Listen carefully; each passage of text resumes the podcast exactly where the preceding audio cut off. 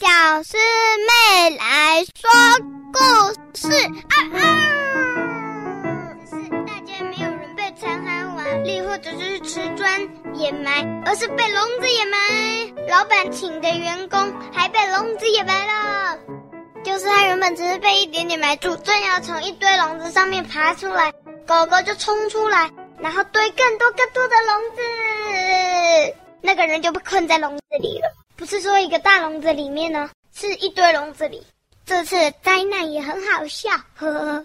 我们全部的狗狗都玩得很痛快，只是这种事情可不常发生，所以一有发生这种事情啊，我们就很开心，很开心，就很像是学校平常都不会放太长的假，好不容易撑到暑假，就有一个非常痛快的暑假这样子的例子，就这样。偶尔发生这么好玩的事情，剩下时间就跟平常一样。有一天，我旁边的西施犬被买走了，我很开心，但才开心不久，又灾难似的命运降临了。我被分到中间，右边又被放了另外一只不同的西施犬，左边也放了一只西施犬，左边也放了一只西施犬。问题是，我左右两边的西施犬竟然是姐妹。被我隔着，每天都叫我传话，因为两个笼子隔着一个笼子讲话的话，中间那个笼子的狗狗会觉得很吵，而且两边笼子的狗狗也都听不清楚。至于我下面还好，还有小捣蛋哈士奇，不然的话我真的会疯掉。终于有一天，我好不容易有机会有主人，他指着我说：“啊，好可爱的马尔济斯！”我奋力的摇尾巴，但是。他的目光掉到我旁边的西施犬姐妹的姐姐身上。他原本只要求妈妈买姐姐，但是老板说，因为他们是姐妹，所以一起买，另外一只免费。他妈妈就决定把西施犬姐妹买走了。好不容易有机会可以有个主人，但希望又扑空了，呵呵，我失望极了。有一天，有一只拉布拉多被寄放在这里。它的主人是一个旅人，之前都常常带它去旅行冒险，但这次因为太忙了，所以无法带它出去。他呢就告诉我很多很多他旅行的故事，他还跟我说他看到的所有风景，而且他是被寄放的，所以每天还可以出去散步。也告诉我去散步的时候发生的一些小有趣的事情，像是他告诉我他跟他主人去冒险的时候，曾经一起去儿童乐园。其实原本狗狗是不能进去，但是因为它主人是很有名的人，所以就让那只拉布拉多进去。它的主人都叫那只拉布拉多的名字小剪，剪刀的剪。那我之后就用小剪来形容它喽。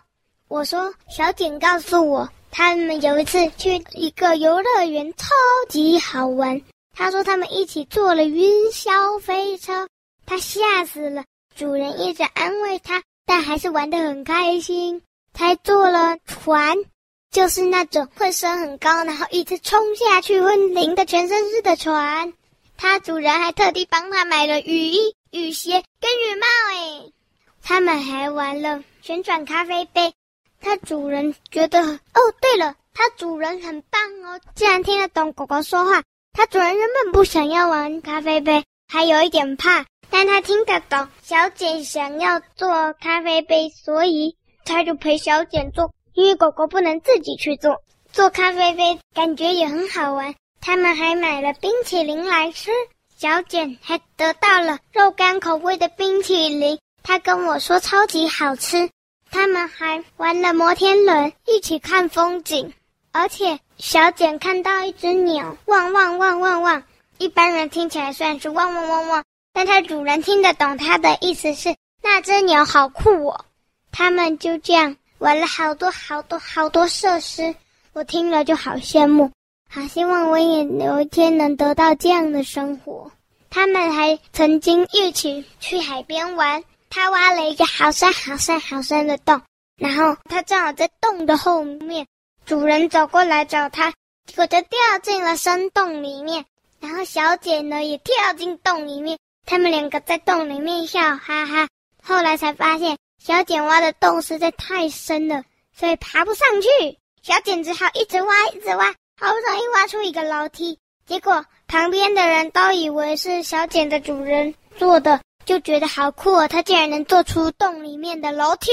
小简的主人因为听得懂小简说话，所以就跟大家说，其实是小简做的。但大家都没人相信。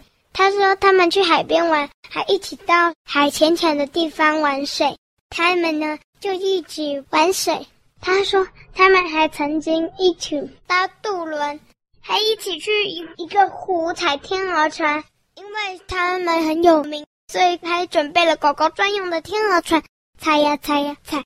他说他踩天鹅船开心死，但他主人快累死了。我听他们发生的冒险故事，就觉得好酷，但也好希望我真的有一天也能得到这样的生活。我想着，如果去海边那一次，我就在现场。我会不会也帮忙挖那个深坑？如果那时候我在现场，我会不会也做得到摩天轮，或者是旋转木马？他提到的那种设施呢？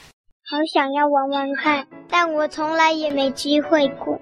嘿，真希望我是小简，就可以体验到这么丰富有趣的生活。小简又跟我讲，今天宠物店老板带他去散步的时候发生的事情，就是。他遇到别的带出来遛狗。